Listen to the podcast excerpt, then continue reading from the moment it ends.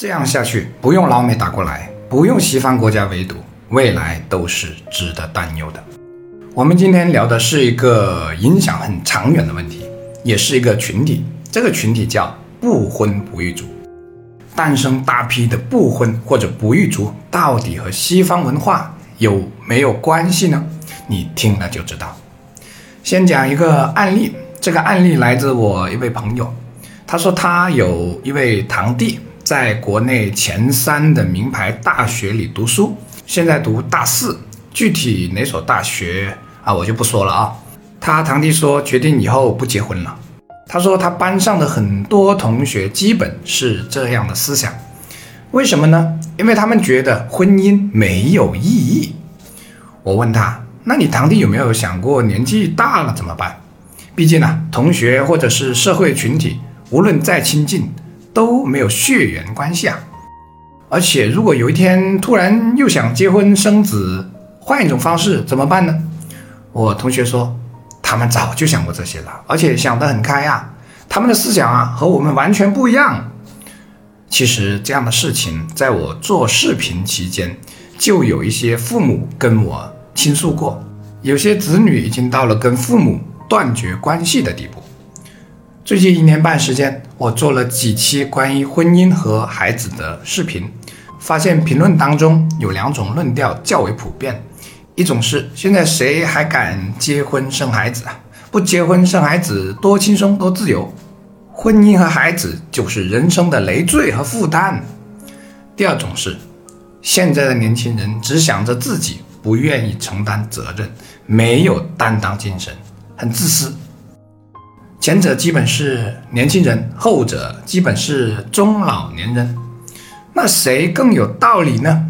且先听以下调查数据。根据二零二幺年南都民调部门曾经做过的上千份调查问卷显示，单亲男女硕士及以上学历的人占百分之六十九点七七，学历越高，年龄越大，就越难以找到合适的对象，结婚意愿越低。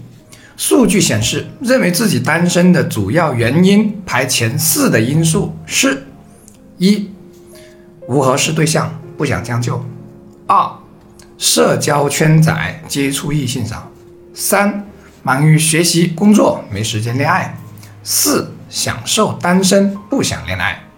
其中，享受单身不想恋爱的占比为百分之三十七点六。注意啊，这份问卷呢应该是多选题。另外，和越多学历的人越不想结婚的原理类似的是，越发达的地区，其结婚率、新生婴儿出生率都相对较低。可令人担忧的是，国家的精英大都集中在这些发达地区，教育资源也向这些地区倾斜着。大家看一下这张图。二零二零年的结婚率已经达到了有数据以来的最低值，同时离婚率却一路攀升。补充下，不同统计机构的数据有差异。那这些到底和西方文化的输入有什么关系呢？到底是好事还是坏事呢？下面我将分自我意识的发展、对孝文化的挑战、原生家庭毒害论的宣传、严重的内卷四个部分进行分析。首先讲第一大部分，自我意识的发展。自我啊是一个很有意思的词，在以前，一个人一旦被贴上很自我的标签，那基本是贬义的，偏向于我行我素啊、自私或者自大的含义。可现在，随着西方崇尚个体自由文化的发展，活出自我成了年轻人追求的境界，年轻人对人生的选择有了更多思考。当然，这是人性解放的一种必然思潮，尤其是在思想开放的地区，彰显自我、不随俗、活出个性，成了一种不从俗和不甘平庸的表现。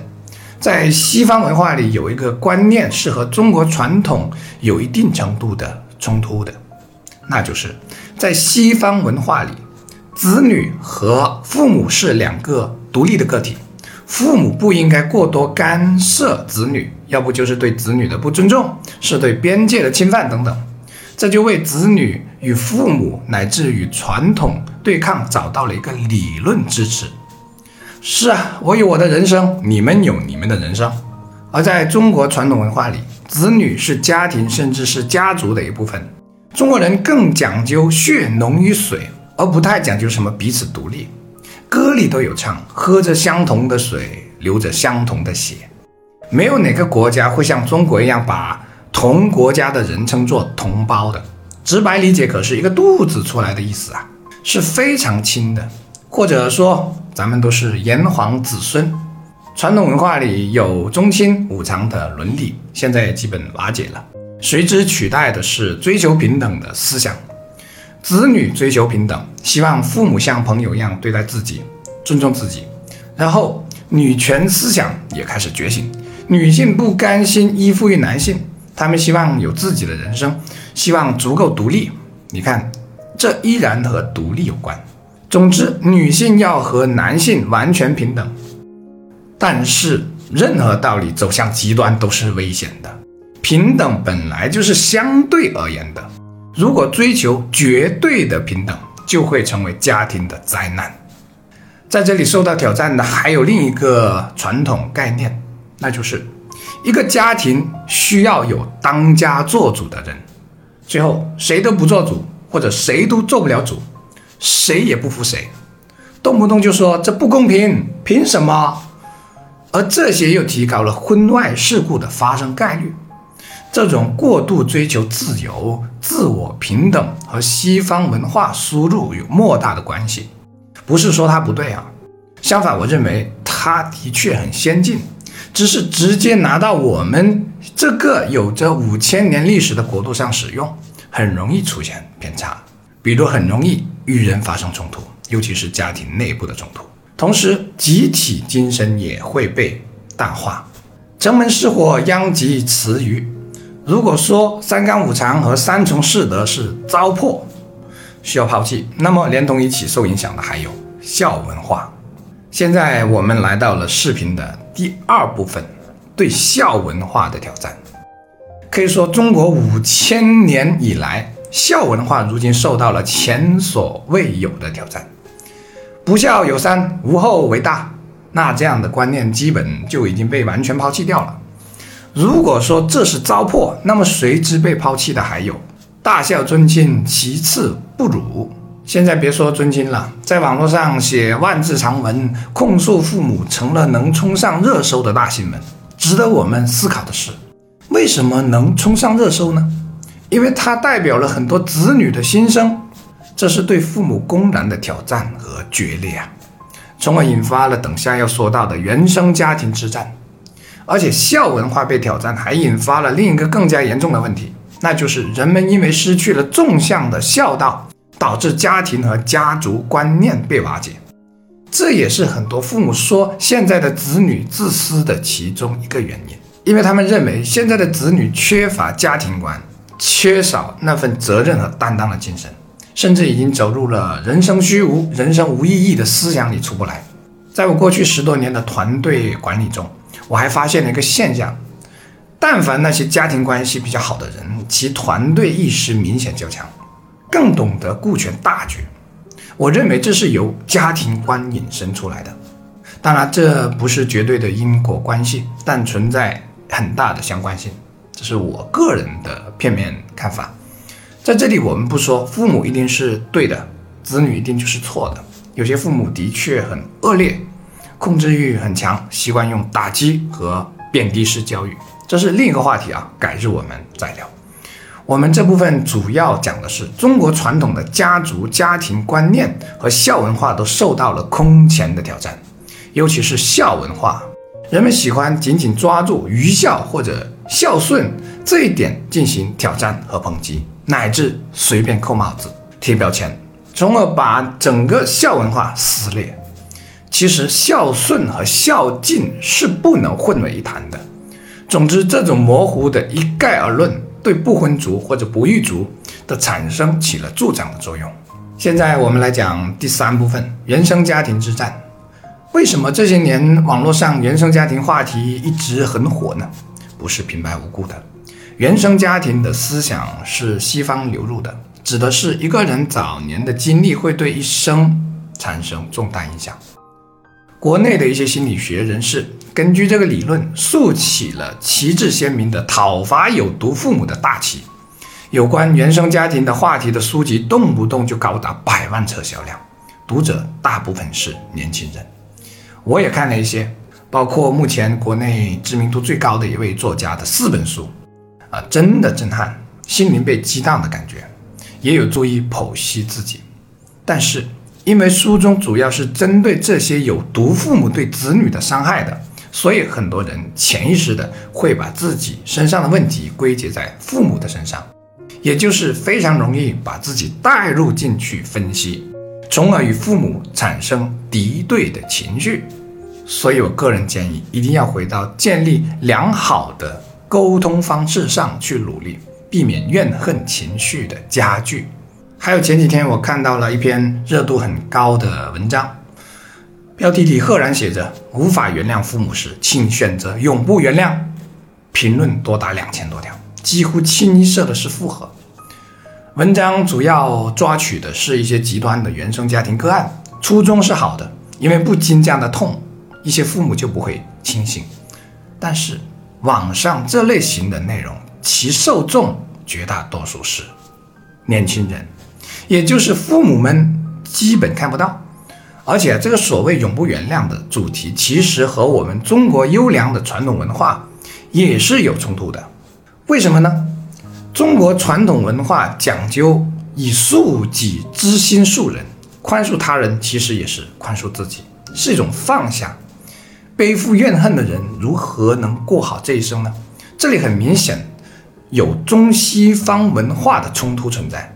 这里不谈及对错好坏啊，我认为不是学问有问题，而是我们使用上出问题了。根源还是我们自己优良的文化传承几乎完全断了，被抛弃了，出现了邯郸学步的问题。随之受影响的还有使一些人认为婚姻只有痛苦，孩子只是累赘，或者认为孩子来到这个世界上就是来受罪的，因为他认为自己就深受其害啊。书里网上都是这么说的，这何尝不也是影响结婚和生育意向的思想呢？最后，咱们来讲内卷文化。什么叫内卷呢？说好听点就是竞争上进，说不好听点就是比谁更狠、更没有原则。中性一点讲就是弱肉强食、丛林法则。这大大影响了不婚或者不育族的产生。怎么说呢？举个例子啊，一样东西你卖的好好的，同行眼红了，于是降价跟你抢市场，无奈你也跟着降，这样一来二去，谁都吃不消，所以很多人就把主意打在了如何节省成本或者如何炒作上面，甚至没有原则，不择手段了，因为创新是很困难的，最后导致恶性竞争，市场秩序被打乱，这样下去受害的。不只是商家，还有消费者，其他行业的道理也是一样的。而房价又居高不下，想安定下来生活的较为轻松和宽松一些都遥遥无期。年龄一大，就更没有结婚生子的动力了。是啊，自己都难以生存，哪还敢考虑其他那么多呢？那内卷的根源到底是什么呢？我认为其中一个很重要的原因是，精神文明没有跟上来。我们的物质文明离不开西方文化，但精神文明我们是无法简单西化的，因为我们有自身的文化基因需要考虑。其实我们近现代更多用的是西方那一套，也因为这样，我们的生活物质水平得到了前所未有的提升，可精神和心灵却是空的，因为这一块难以从西方复制，会水土不服。底层依然是文化所决定的，再加上制度建设相对还是不够完善，导致各种乱象产生。当前社会，大多数人为了生存都在一味的追名逐利，金钱成了唯一衡量成功与否的指标。人们习惯为结果而论，奉行成王败寇的思想，不再是莫以成败论英雄。所以，当然为了结果拼尽全力，乃至没有底线。从而加剧了内卷。我们有如无根之树，不系之舟。祖先留给我们的精神遗产，在我们抛下愚昧和糟粕的时候，一同被抛在了一边。而中国人的心灵，中国人的精神出路和寄托，就在于如何拿起当初为了追求自由、为了追求个性解放而被搁置在角落的那一堆杂物。那堆杂物有愚昧，有糟粕，但也有中华文化之所以源远流长的精粹。那是我们的根扎在神州大地的根，也是我们心灵的根。